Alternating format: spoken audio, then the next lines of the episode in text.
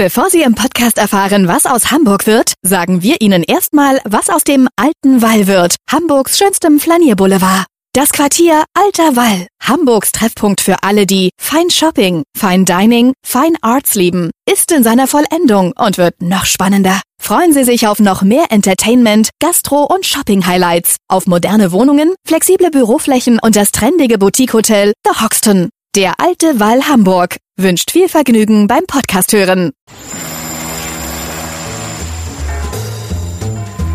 Was wird aus Hamburg? Der Podcast zur Stadtentwicklung. Hallo, moin, moin und herzlich willkommen zu einer neuen Ausgabe unseres Podcastes. Mein Name ist Matthias Iken und bei mir sitzt ein waschechter Hamburger und, das muss man auch sagen, einer der mächtigsten SPD-Politiker in der Stadt. Bei mir ist der Fraktionschef in der Bürgerschaft. Bei mir ist Dirk Kienscherf. Herr Kienscherf, moin, moin. Ja, ich sag moin zurück und moin Hamburg. Ja, ich bin ja geschwätzig, deshalb sage ich moin, moin. Aber ich möchte das weniger erzählen als Sie, deshalb kommen Sie gleich mit den fünf Fragen dran. Und ich habe schon gesagt, waschechter Hamburger Jung. Deshalb Ihre Lieblingsstadt ist? Hamburg. Überrascht jetzt. Sehr überraschend. Ihr Lieblingsstadtteil? Hamm? Da wohne ich auch gerade. Das ist schon überraschender. Ihr Lieblingsort? Das ist äh, Steinwerder am äh, südlichen Ausgang des alten Elbtunnels mit einem hervorragenden Ausblick auf die Silhouette von Hamburg. Ihr Lieblingsgebäude? Das Rathaus, ein wunderschönes Gebäude. Da wollte ich immer mal sitzen und arbeiten und dass ich das jetzt machen kann, ist einfach fantastisch. Und ein Gebäude dürfen Sie in unserem Podcast abreißen. Ein besonderes Privileg. Abreißen muss man in Hamburg ja immer aufpassen, aber es gibt so eine Bundesbank-Filiale, wie hieß das ja mal Ost-West-Straße, ein Bau aus den 70er. Wahrscheinlich ganz toll. Ich finde, das ist so ein Betonmonstrum, was sich nicht so gut einfügt. Die Denkmalschützer lieben es. Das ist ein Stück Brutalismus in Hamburg. Ja, Sie haben es eben schon gesagt, Hamm ist Ihr Lieblingsstadtteil. Sie stammen ja, wenn ich das richtig recherchiert habe, aus Eimsbüttel. Ja. Und sind dann nach Hamm gezogen. Kannten Sie den Spruch irgendwie, Bildstedt, Hamm und Horn erschuf der liebe Gott im Zorn gar nicht? Doch, den kenne ich, den finde ich nach wie vor auch blöd, ehrlich gesagt. Und äh, nein, ich glaube, ich bin damals nach Hamm gezogen als Student, weil die Mieten dort relativ bezahlbar waren, habe aber schon festgestellt, dass nicht allzu viele Menschen von dem Westen in den Osten von Hamburg ziehen, genauso vom Norden in den Süden. Das ändert sich Gott sei Dank. Ich glaube auch aufgrund unserer Stadtentwicklungspolitik. Hamm ist ein wunderschöner Stadtteil, hat einen eigenen Charakter, ist grün, die Menschen sind ehrlich zueinander und ich glaube, das ist schon etwas, was sehenswert ist und lebenswert ist. Zeigt der Spruch nicht auch so ein bisschen so eine hanseatische Borniertheit, in Stadtteile zu gehen, die er nicht kennt, die lehnt er ab? Ja, also ich glaube, da ist ganz viel Unwissenheit. Also das ist ja das Schöne, wenn man als Fraktionsvorsitzender rumkommt, in ganz Hamburg rumkommt, auch gerade während der Sommertouren, dann spürt man einfach, welche Vielfalt es gibt und eine Vielfalt auch an Orten, die viele gar nicht kennen und den Charme und das, was man dort alles erleben kann. Und deswegen ist es, glaube ich, gut, wenn die Hamburger sich auch in Hamburg bewegen und auch hier und da mal umziehen, um auch andere Orte und Quartiere kennenzulernen. Hamm ist ja auch schon ein bisschen gentrifiziert, wenn Sie sagen, sind als Student da hingezogen, billige Mieten. Damals war es wirklich ein kleine Leute-Stadtteil, inzwischen ja auch schon etwas hipper geworden. Ja, es hat sich deutlich gewandelt. Es liegt daran, dass viele Leu ältere Leute einfach weggestorben sind und äh, viele Menschen jetzt eben die Qualität ausschätzen. Das ist natürlich zum einen äh, die Nähe zur Innenstadt, das ist die verkehrliche Anbindung, sei es U- und S-Bahn, sei es aber auch für den Radverkehr und es ist halt die Qualität, die Grünqualität. Wir haben doch wunderschöne Grünanlagen dort und wir haben vor allen Dingen eine Nachbarschaft, wo man wirklich sagen kann, die sehr gut miteinander umgeht. Und es ist so ein Stadtteil, wenn man dort erstmal wohnt, dann merkt man, wie viel Aktivitäten es eigentlich auch gibt, die einem auf den ersten Blick gar nicht so auf. Ist Hamm also ein Beispiel für gelungene Gentrifizierung? Nein, ich will nicht Gentrifizierung bedeutet ja. Nennen wir es Aufwertung. Ja, aber trotzdem, das ist ja immer so, so ein äh, Thema, dass alte Bevölkerungsschichten verdrängt werden. Das ist hier nicht der Fall, sondern es war wirklich so, dass viele Ältere, es war der älteste Stadtteil von vor 20 Jahren von der Bevölkerungsstruktur her. Das hat sich halt gewandelt und es ist ein Stadtteil, der einfach zeigt, wie gut sich der Hamburger Osten weiterentwickeln kann. Und es gibt viele andere gute Impulse auch in Horn und auch in Bildstedt. Wenn man ein bisschen ihrer Biografie nachschlägt, wird man sehen, dass sie 1995 als persönlicher Referent und 97 als Büroleiter des damaligen Bau- und Verkehrssenators Eugen Wagner gearbeitet haben. Sein Spitzname war ja Betoneugen. Aber Beton Dirk habe ich noch gar nicht gehört. Haben Sie sich da emanzipiert von einem alten Chef? Ich glaube, das war damals einfach auch ein anderer Führungsstil. Man sagt ja heute, ist Politik weichgespült. Ich glaube, damals war es etwas anders. Ähm, aber er hatte durchaus innovative Ideen. Ich meine, da war ich damals noch dabei. Wir waren die Ersten, die damals ein Modell entwickelt haben für die Stadtbahn. Also auch solche Dinge und das Thema sozialer Wohnungsbau, dass die Sager so vorangekommen sind, auch das ist in dieser Zeit geboren worden. Aber der Führungsstil war in der Tat anders. Und äh, ich glaube, heute könnte man so auch gar nicht mehr agieren. Was haben Sie denn von ihm mitgenommen und gelernt? Also was man schon sagen muss, äh, es war ein Mensch, der morgens äh, um, um 9 Uhr im Büro auftauchte und um äh, 22 Uhr nach Hause ging und der immer gesagt hat, man muss selber fit in den Themen sein und man muss da sehr gewissenhaft sein, man sollte nicht hochnäsig sein und man muss die Leute möglichst mitnehmen und man muss das Wohl der Stadt immer im Blick haben. Und da ging es tatsächlich um die Themen Bezahlbarkeit von Wohnraum, aber auch Bezahlbarkeit von Verkehr und äh, das ist, glaube ich, etwas, was ich mitgenommen habe. Und das war eigentlich auch ganz gut. Also wirklich hart arbeiten und immer dran schauen, äh, wie ist die Bevölkerung von bestimmten Entscheidungen auch betroffen. Für den Umbau Hamburgs zur Fahrradstadt stand er nicht gerade. Auch da muss ich ja jetzt einige äh, enttäuschen. Äh, die erste Fahrradbeauftragte hat Eugen Wagner eingeführt und äh, es haben das wahrscheinlich. Und wir haben das erste Veloroutenkonzept, da war ich auch noch damals dabei. Ich bin mit Frau Meier, die leider verstorben ist zwischenzeitlich, sind wir mit dem ersten Fahrradbeirat Hamburgs, den wir damals eingerichtet haben unter Federführung von Eugen Wagner, durch die Republik gereist. Und all das, was da an Fahrradstreifen zum Beispiel jetzt kommt, was zum Teil ja auch bemängelt worden ist, dass die nicht äh, stärker abgegrenzt sind, zum Beispiel von der Fahrbahn, das haben wir damals gemeinsam mit dem ADFC entwickelt. Also muss man nochmal drüber nachdenken. Eigentlich die Zeit, da gab es schon wichtige Impulse. Ich frage mal Agnes Tjax, ob er sich in der Tradition von Eugen Wagner sieht und bin gespannt auf die Antwort. Aber ich sehe schon, Sie wollen nicht zu sehr sich von Ihrem ehemaligen Chef entfernen. Sie haben ja kürzlich, und auch das ist ja ein bisschen Thema Fahrrad, einen innovativen Vorschlag gemacht. Sie haben eine Highline vorgeschlagen für die Hansestadt, um die Innenstadt besser an die Hafen City als Überseequartier anzubinden. So eine begrünte Holzbrücke über den Domplatz.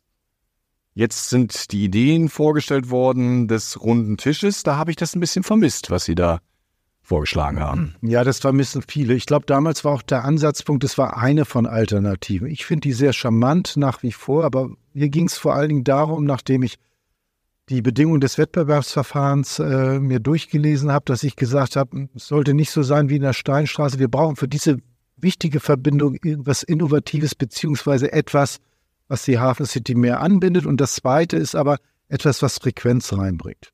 Ich habe das Thema Highline gebracht, ich habe das Thema aber auch von Statuen zum Beispiel, die man ja auch in Nizza durchaus hat, äh, eingebracht, habe dann immer gesagt, das muss auch finanzierbar sein. Aber es darf in Anführungsstrichen nicht wieder etwas sein, was wir immer haben, nach dem Motto, wir setzen etwas mehr Grün hin, machen die äh, Gehwege etwas breiter und dann wird das alles wunderbar laufen. Da haben wir ganz viele Stellen in der Innenstadt, das Rathausviertel, da macht man das so. Das ist nichts Außergewöhnliches. Und mein Thema ist nach wie vor, und der Bürgermeister hat ja auch nochmal bestätigt, das ist nicht vom Tisch, was ich gesagt habe, da müssen wir mittelfristig weiterhin dran arbeiten. Ich glaube, diese Domachse zu beleben bedeutet, dass man wirklich äh, Gebäudestrukturen verändert, auch andere Nutzung da reinkriegt. Da war das Thema Parkhaus. Aber es muss städtebaulich etwas sein, wo die Menschen einfach in Hamburg und Touristen sagen, das ist besonders reizvoll. Man kann jetzt den Park etwas erweitern. Ja, ist sicherlich nicht schlecht. Der große Wurf war es nicht. Ich glaube, jetzt hat man gesagt, man möchte etwas, was kurzfristig realisierbar ist. Und ich kann allen versprechen, äh, dass wir an der Highline beziehungsweise anderen Lösungen weiterhin dran sind. Also es kommt noch mehr und daran arbeiten heißt, das wird dann ein, eine konkrete Forderung der SPD für den Bürgerschaftswahlkampf? Wir werden das Thema äh, sicherlich, äh, die Verbindung jetzt über die kurzfristigen Maßnahmen hinaus, dass wir die Verbindung weiter stärken durch etwas, was wirklich eine Attraktivitätssteigerung ist, wird sicherlich Bestandteil des Wahlprogramms sein. Sie sind ja ähm, in dem Thema drin. Was kostet denn so eine Highline und wie lange bräuchte man, um die zu bauen? Ja, das ist ja immer äh, da, das Thema gewesen. Heutzutage aufgrund der Baukostensteigerung muss man ja jetzt immer auf. Stand jetzt. Also da kann man sagen, zwischen 10 und 30 Millionen Euro. Ähm, da haben auch andere gesagt, Mensch, das kann man mal eben kurz privat finanzieren. Ich glaube, so locker geht es jetzt auch nicht. Das ist ein, ein mittelfristiges Unterfangen und jetzt muss man genau gucken, welche Schritte da noch möglich sind. Wie gesagt, ich habe damals immer gesagt, aus meiner Sicht muss es ein Impuls sein und der Oberbaudirektor hat mich da auch bestätigt und hat gesagt, ja, wir machen jetzt kurzfristige Maßnahmen, aber mittelfristig müssen wir uns wahrscheinlich noch was anderes. Als ich die Highline quasi so visualisiert sah, auch mit dem Bild aus New York, habe ich gedacht, den Dirk Kien-Chef lade ich hier ein in den Podcast, auch weil ich so ein bisschen das Gefühl habe, dass in Hamburg der große Mut und die Lust auf Innovation gerade so ein bisschen versandet. Haben Sie den Eindruck auch? Das ist eins der Themen. Ich glaube, was man natürlich sehen muss, wir leben gerade in sehr unsicheren und sehr herausfordernden Zeiten. Also da geht es natürlich auch darum, dass man insbesondere die Gegenwartsprobleme bewältigt. Das ist das eine. Auf der anderen Seite muss man natürlich trotzdem gucken, wie setzen wir Impulse für eine gute Zukunft mittelfristig, dass die Leute sich auch weiterhin für die Stadt begeistern. Ich glaube, wir haben ganz viel hingekriegt in diesen schwierigen Zeiten hinsichtlich Schnellbahnbau. Wir haben auch gute Weichenstellungen gestellt hinsichtlich Stadtentwicklung. Aber wir müssen uns halt auch Dinge mal zu trauen, die tatsächlich spektakuläre sind. Da geht es um Bauten. Da geht es nicht darum, dass man einfach Geld einfach rauswirft. Aber solche Diskussionen auch zum Grasbruck, wie binden wir ihn an? Wie gehen wir dann weiter Richtung Süden, Richtung Wilhelmsburg? Ich glaube, da müssen wir mal Diskussionen einfach haben, auch Punkte haben, wo sich Leute beteiligen können, wo sie Lust haben. Bei der Highline war es ja genauso. Ich habe gesagt, es kann auch andere Vorschläge geben. Lasst uns darüber mal diskutieren. Und das vermisse ich manchmal. Die letzte überraschende Idee, würde ich sagen, ist zehn Jahre alt. Das war die Begrünung des Bunkers. Die wird jetzt in Kürze fertiggestellt. Also braucht es wieder so ein Projekt, wo man sagt, Mensch, da guckt auch irgendwie das ganze Land auf Hamburg? Ja, wir haben äh, ja Paarbauten gehabt, wo die ganze. Wir können über den Elbtor gleich noch reden. Genau, wo das ganze Land drauf guckt. Ich glaube, das, wir hoffen, dass es jetzt tatsächlich so wird, weil am Bunker natürlich auch nicht alles so gelaufen ist, wie wir es eigentlich wollten. Es ist ein schwieriger Vertragspartner, aber natürlich, es sind so Themen. Was läuft da nicht so, wie Sie wollten? Naja, wir fanden schon, dass man mit einzelnen MieterInnen nicht ganz so gut umgegangen ist und ich finde auch, dass wir hoffen, dass dieses Thema Dachbegrünung dann wirklich so funktionieren wird, wie es äh, vereinbart worden ist. Ja, auch schon. Es waren, waren muss ja wachsen. Kein, ja, kein einfacher Prozess, aber das muss Hamburg halt interessant machen. Wir müssen weiterhin interessant bleiben. Das ist für uns in Hamburg gut, das ist auch für Touristen und Gäste gut. unsere Stadt hat letztendlich immer davon gelebt, dass es immer mal was Neues gibt, auch was Spektakuläres. Tut sich die SPD manchmal auch ein bisschen schwer mit so verrückten Ideen, wenn ich überlege, oder mit innovativen Ideen? Die Grünen präsentieren gern ein Innenstadtkonzept und Ideen für die ganze Stadt. Die CDU hat bunte Bilder dabei. Bei der SPD denkt man immer, die denken vor allen Dingen in Wohnungsbau. Ich glaube, bei der SPD, äh, das ist nicht ein Problem, sondern das ist eigentlich gut für die Stadt, sagt man natürlich im Vordergrund steht äh, Realpolitik. So. Also damit ist ja nicht vermacht, dass man keine Zukunftsinvestitionen äh, treffen will. Also nehmen wir mal den Schnellbahnbau auch. Das Ganze, was jetzt alles ins Rollen kommt, das sind SPD-Impulse. Das setzen wir um. Und es ist schon richtig, dass man sagt, an der einen oder anderen Stelle kann man mit Themen kommen, die spektakulär sind, wo man Diskussionen einleiten will. Aber äh, es geht hier nicht um Symbolpolitik, was ganz andere, was andere Parteien machen. Nein, da steht die SPD tatsächlich eher für eine etwas bodenständigere Politik, aber die natürlich Innovation auch zum Ziel hat. Science City Bahnfeld, ein innovatives Projekt der Wissenschaft, Forschung und Wirtschaft und Stadtentwicklung, was europaweit ja äh, sogar weltweit auf Anerkennung gestoßen ist. Aber natürlich, wir wollen die realen Herausforderungen der Menschen erstmal angehen. Und das muss erstmal funktionieren und dann kommt das andere. Ich glaube, wir vereinigen beides reale Anforderungen. Das heißt vor allen Dingen in diesen Tagen Wohnungsbau, Wohnungsbau, Wohnungsbau.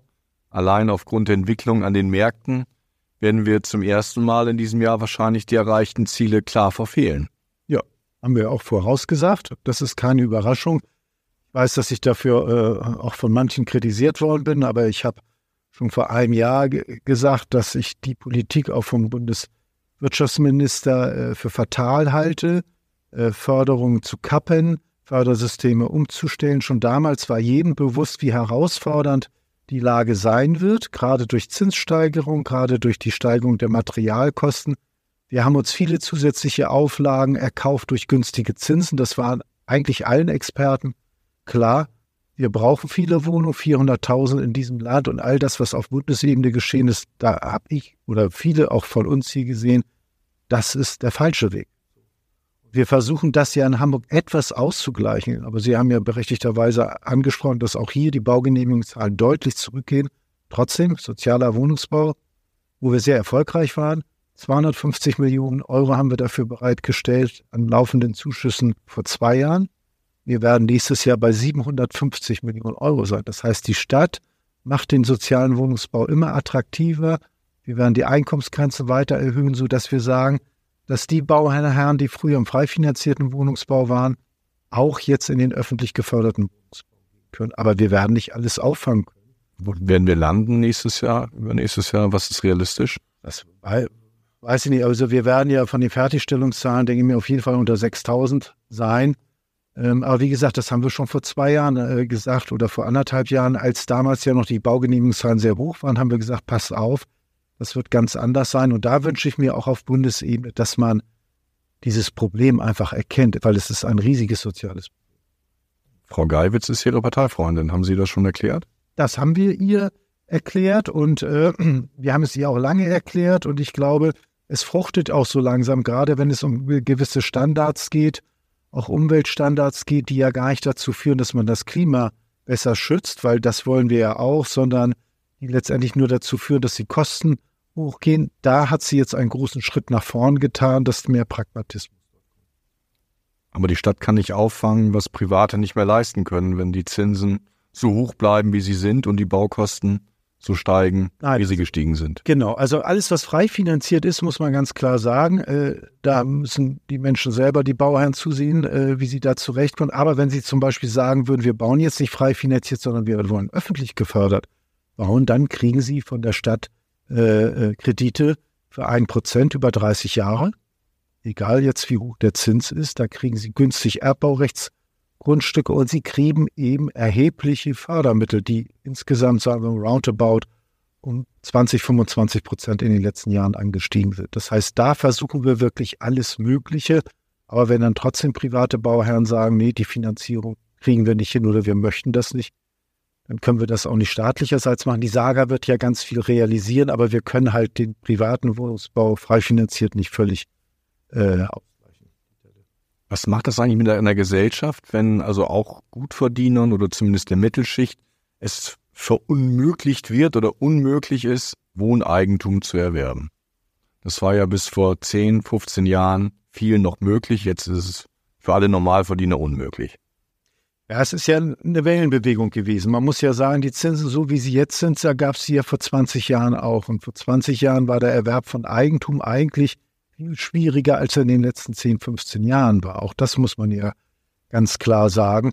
Äh, es führt dazu, dass es Anpassungsprozesse gibt und gerade ja in einer Zeit, das muss man ja auch nochmal dazu sagen, dass wir vor dem Hintergrund Klimaschutz und da wir ja unsere Gebäude anfassen müssen, sowieso anfassen müssen, es natürlich für ganz viele schwierig wird. Und ich sage immer, es führt natürlich in einigen Bereichen zu Frust. Wir sind muss ich auch sagen, eine Partei, die gerade für die Mieter da sind. Aber wir wissen natürlich, dass es auch Menschen gibt, die Eigentum haben wollen, die Häuser haben wollen.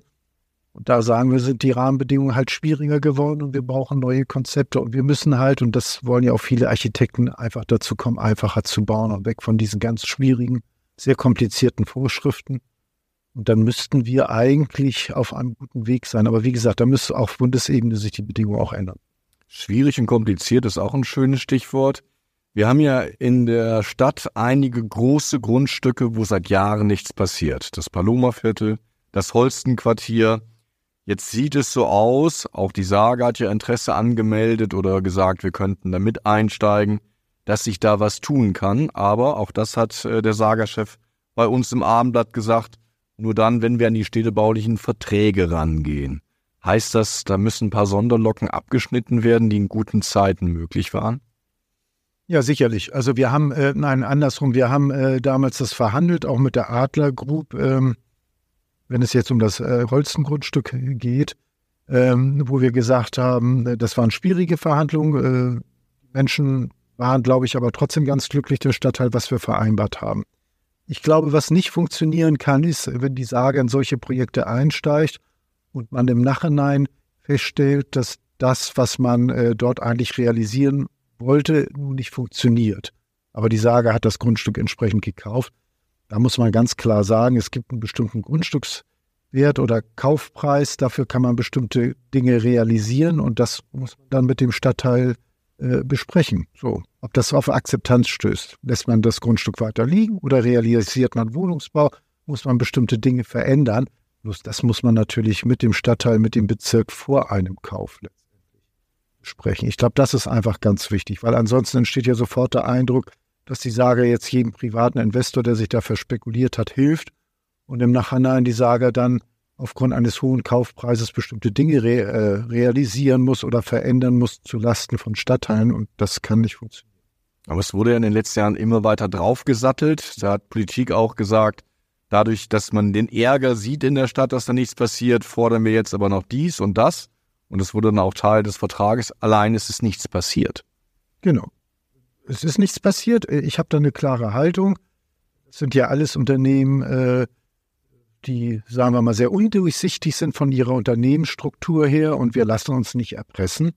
Das ist zwar äh, städtebaulich äh, nicht schön, aber auf der anderen Seite, glaube ich, versteht jeder Steuerzahler, dass wir solche Firmenpolitiken, die aus meiner Sicht oder aus Sicht vieler ja sehr unseriös sind, dass wir das nicht weiter unterstützen. Wenn Sie so rückblickend das betrachten, das ist der größte Fehler, den also auch der Senat gemacht hat in den letzten zwölf Jahren, da nicht das Vorkaufsrecht zu greifen und es selbst zu entwickeln, weil damit das Holzenquartier wahrscheinlich lange bebaut und auch bewohnt. Ich glaube, wenn man jetzt heute sagen würde, ach nee, das war eigentlich wunderbar in Ordnung, dann würde einer, je, also jeder einen verdutzt jetzt angucken. Also aus heutiger Sicht äh, ist das damals ein Fehler gewesen. Man hat damals ja versucht, Karlsberg und Holsten ja hier als Produktionsstandort zu er erhalten. Das war auch richtig, dass das dann so gekommen ist und so zu einem Spekulationsobjekt sich entwickelt hat, hat man sich damals, glaube ich, nicht vorstellen können. Und es wird ja auch nie wieder so kommen. Auch das ist klar. Bis zur nächsten Spekulationsblase. Nicht bis zur nächsten Spekulationsblase, Blase, aber insbesondere, auch wenn man mit der Stadtentwicklungsbehörde ja gesprochen hat, wir werden solche Grundstücke nicht vorher äh, weiterentwickeln, auch keine städtebaulichen Verträge oder Bauleitverfahren einleiten, bevor wir nicht vorher klare Verträge geschlossen haben. Und da sind wir uns jetzt mittlerweile einig und ich glaube, dazu wird es nicht mehr Stichwort Paloma-Viertel, da gab es ja auch ganz tolle Ideen, sah super aus, allein es baut niemand. Muss man auch da vielleicht nochmal realistisch sich prüfen, damit endlich was passiert auf dem Kiez? Ja, äh, auch, auch das, äh, da sind wir bei. Ich finde, es ist ganz wichtig. Damals waren, glaube ich, viele sehr, sehr bereit, dort zu bauen. Selbst die Hausbau mit der Planbude zusammen. Wir haben ein gemeinsames. Waren ja wunderbare Ideen. Also. Eine wunderbare, sehr teure Ideen, muss man dazu auch. Das auch. Sehr, sehr anspruchsvoll. Ich glaube, manches war zu anspruchsvoll. Nachhinein, also sei es, man baut eine Kletterwand und dann kommt die Polizei. Da kommt die Feuerwehr und sagt auf einmal, nee, nee, die muss ja von hinten auch begehbar sein, baut dann noch ein zusätzliches Treppenhaus. Es war ein sehr komplexes Projekt. Viele sind vor dem Planungsprozess nach wie vor begeistert. Ich glaube auch, dass die Bayerische Hausbau dem viel abgewonnen hat. Es fehlten ja hier ein, zwei Jahre, glaube ich. Dann hätte man es realisiert, so ein bisschen wie Gunau und Ja in der Hafen City. Auch da fehlten letztendlich zwei Jahre und jetzt haben wir dort ein Thema, äh, ein Thema mit der Grundstückswertentwicklung, mit dem Thema Materialkosten und ich glaube, bin sicher, dass man das so nicht mehr realisieren kann. Und jetzt muss man weitere Gespräche führen. Ich glaube, Hamburg hat verdient, das, was mit diesem Grundstück passiert. Will jetzt aber auch nicht sagen, dass da jetzt nur einfach Wohnungsbau geschehen kann. Das ist eine besondere Lage.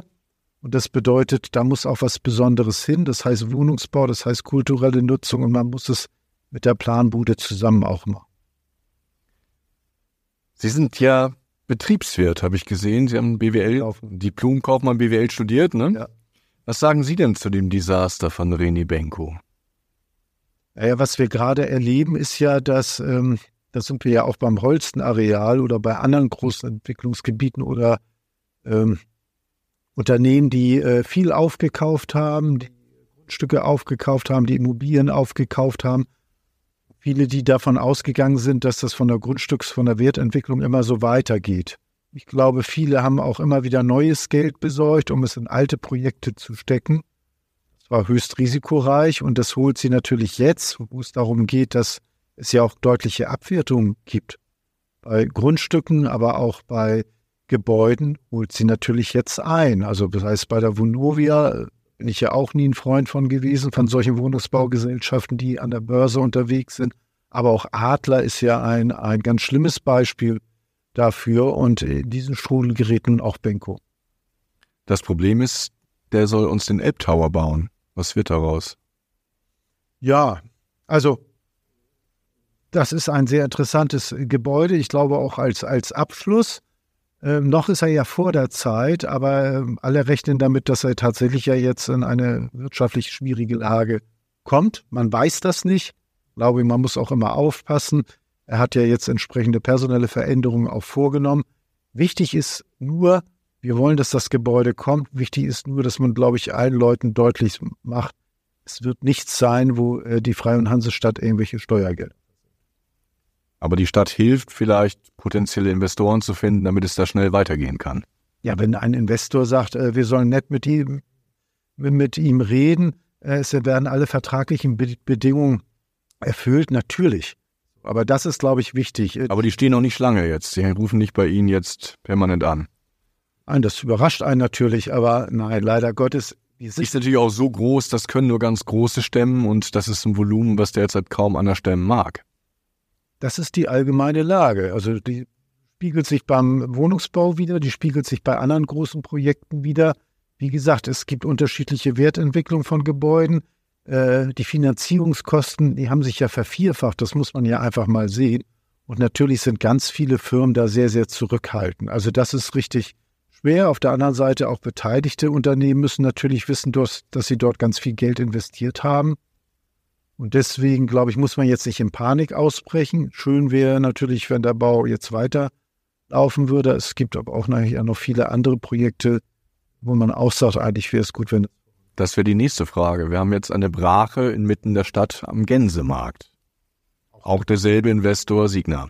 Auch, auch da ist es so, ähm, dass wir, wie auch bei den anderen Projekten, natürlich jetzt äh, möglichst schnell Transparenz haben wollen. Wie gesagt, der Konzern ordnet sich ja mal neu. Und dann muss man schauen, äh, welche Aktivitäten kann die Stadt entwickeln oder welche Aktivitäten andere. Klar ist nur, äh, wir können nicht einfach äh, dabei stehen, sondern die Stadt, äh, glaube ich, muss und wird sie auch Gespräche und Kontakt mit Signa haben, dass man den Druck erhöht, dass da was passieren muss. Sind wir manchmal auch zu so schnell mit dem Abreißen? Also da haben wir das Problem, dass eigentlich ein noch funktionierendes Gebäude weggerissen worden ist. Und jetzt haben wir da wahrscheinlich für die kommenden Jahre irgendwie eine Freifläche mitten in der Stadt, einen zweiten Gänsemarkt. Nur einen, den wir nicht haben wollten. Sie meinen jetzt den zweiten Gänsemarkt? Gegenüber vom Gänsemarkt noch eine quasi Freifläche mitten in der Stadt. Ja, also. so, den zweiten Gänsemarkt. Ja gut, also ähm, wir haben viele Bürogebäude ja in den letzten Jahren gerade in der Hamburger Innenstadt äh, abgebrochen. Da, wo das Armblatt zum Beispiel drin sitzt, äh, das Gebäude ist ja auch abgebrochen worden. Die Deutsche Bank ist raus. Es gibt eine andere Nutzung äh, im gesamten Springerquartier. Da haben wir ein ganzes Quartier eigentlich abgerissen. Das ist vielen gar nicht so aufgefallen, weil die Infrastruktur einfach nicht mehr stimmte, weil die Herausforderungen, die man hat, die Ansprüche hat, ähm, Heute sicherlich gibt es andere, äh, andere Herangehensweise, sei es äh, im Bereich der Landesbankgalerie der ehemaligen. Auch da gibt es ja Konzepte, bestimmte Dinge einfach zu erhalten. Ich würde sagen, bestimmte äh, Dinge musste man auch mal abreißen. Äh, das ist jetzt aber nicht das Hauptproblem. Das Hauptproblem sind einfach die Finanzierungsmöglichkeiten und ein Unternehmen, was vielleicht gerade nicht so gut aufgestellt ist. Aber die Stadt hilft gerade an diesen verschiedenen Stellen in der City, wenn es um Investorensuche geht.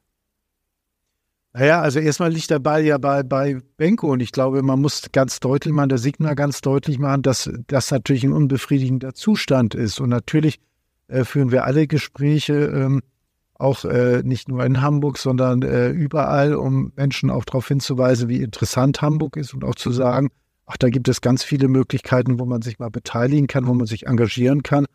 Und bei Sigma kann man auch mal anklopfen. Rechnen Sie damit, dass Signa diese Projekte peu à peu abgibt? Ein Teil, glaube ich, schon.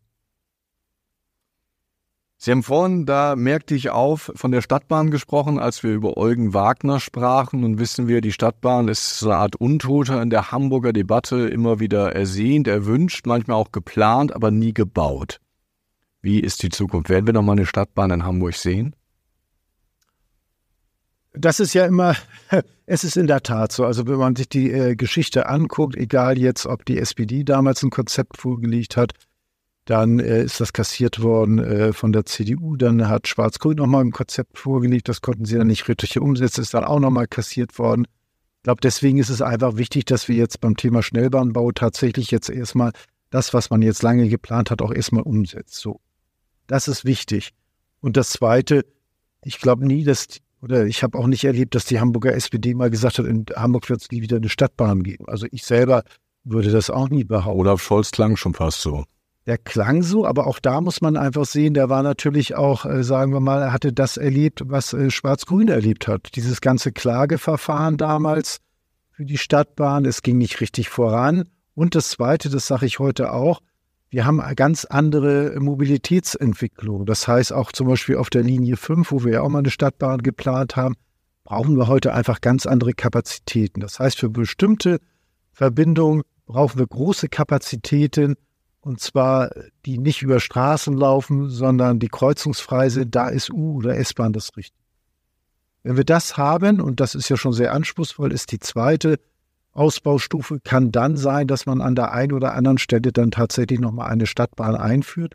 Deswegen finde ich es immer so, da konzentriert sich alles darauf, dass wir nie in dieser Stadt wieder eine Stadtbahn wollen. Das haben wir nie gesagt. Aber wir sagen S4, U5, U4-Verlängerung, äh, dann nach Ostdorf die Verlängerung. Das sind wichtige Dinge. Das ist der Schnellbahnbau. Und darüber hinaus, wenn es um Tangentialverbindung, weitere Ergänzung geht, kann man auch sicherlich über eine Stadtbahn. Was Sie ja gesagt haben, als Sie frisch ins Amt kamen, muss man sagen, genau das Richtige. In einem großen Interview im Abendblatt haben Sie gesagt, Hamburg könnte auch 2,2 Millionen Einwohner vertragen. Gab eine große Debatte. Würden Sie den Satz heute noch mal so formulieren? Nein, äh, würde ich natürlich nicht, auch wenn es so wäre, weil äh, damals war natürlich das Armblatt, hat es dann etwas reißerisch auf. Das ist gar nicht auf, unsere Art. Aufgemacht, nein, das weiß ich. Wahrscheinlich ist Ihnen das einfach so durchgegangen. Es war damals ja, der Ausgangspunkt war eigentlich eine andere Diskussion und zwar so ein bisschen so die Diskussion, ist das Boot voll? Und da haben wir irgendwann eine Grenze erreicht, wo wir einfach sagen, nein, da darf kein Mensch mehr rein. Und da habe ich nur gesagt, so würde ich eine Diskussion nie führen. Aber es ist ja damals so rübergekommen nach dem Motto, das Ziel sei eine 2,2 Millionen Stadt. Das ist nicht so. Nur wir hatten in Frankfurt mal eine Diskussion, wo wir gesagt haben, da darf kein weiterer hinzuziehen. Das ist realitätsfremd. Und wenn ich jetzt sagen würde, diese Stadt kann zwei Millionen Einwohner ab und dann kommen zwei Millionen und äh, 1000 und dann sagen alle, wir können nicht mehr und wir sind am Ende. Das wäre falsch. Nein, wir sind so, wie wir sind, von der Struktur her. Wir wollen nicht auf drei Millionen, wir wollen auch nicht auf 2,2 Millionen, aber wir wollen ausreichend Wohnraum, dass die Menschen, die hierher kommen, sei es aus Niedersachsen, Schleswig-Holstein oder wo auch immer her, und wir sie auch brauchen, gerade beim demografischen Wandel, Sie, ich war auch deshalb, weil kürzlich im Podcast war Thomas Seftschik, Städteforscher aus der Schweiz, der bewusst sagte, Hamburg müsse wagen, 200 bis 400.000 Einwohner hinzuzugewinnen, damit die Stadt auf eine andere Ebene kommt, damit sie sich so ein bisschen heraushebt aus der Schar der vielen Städte unter zwei Millionen Einwohnern und Hamburg habe den Platz, könne ja im Hafen eine Menge entwickeln. Ein ganz spannender Gedanke, fand ich. Ja, ich weiß jetzt nicht, ob er das jetzt nur hinsichtlich Hafen.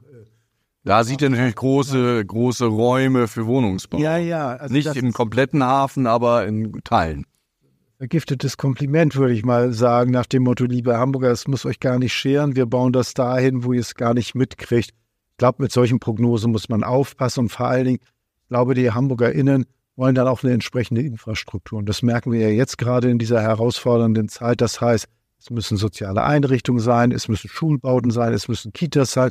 Wir brauchen ein leistungsfähiges ÖPNV-System und wir brauchen tatsächlich äh, schöne Grünflächen und ausreichend Grün.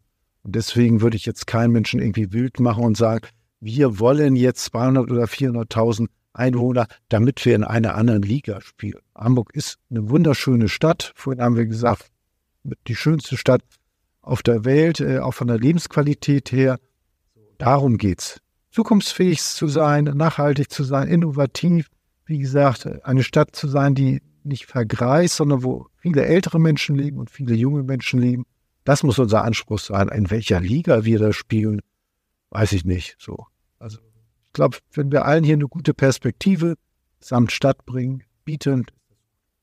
Ja, die neue Bescheidenheit. Herr Kienchef, vielen, vielen Dank für Ihre Ausführungen. Und Sie, liebe Zuhörerinnen und Zuhörer, schalten Sie wieder ein, wenn es heißt, was wird aus Hamburg? Weitere Podcasts vom Hamburger Abendblatt finden Sie auf abendblatt.de slash podcast.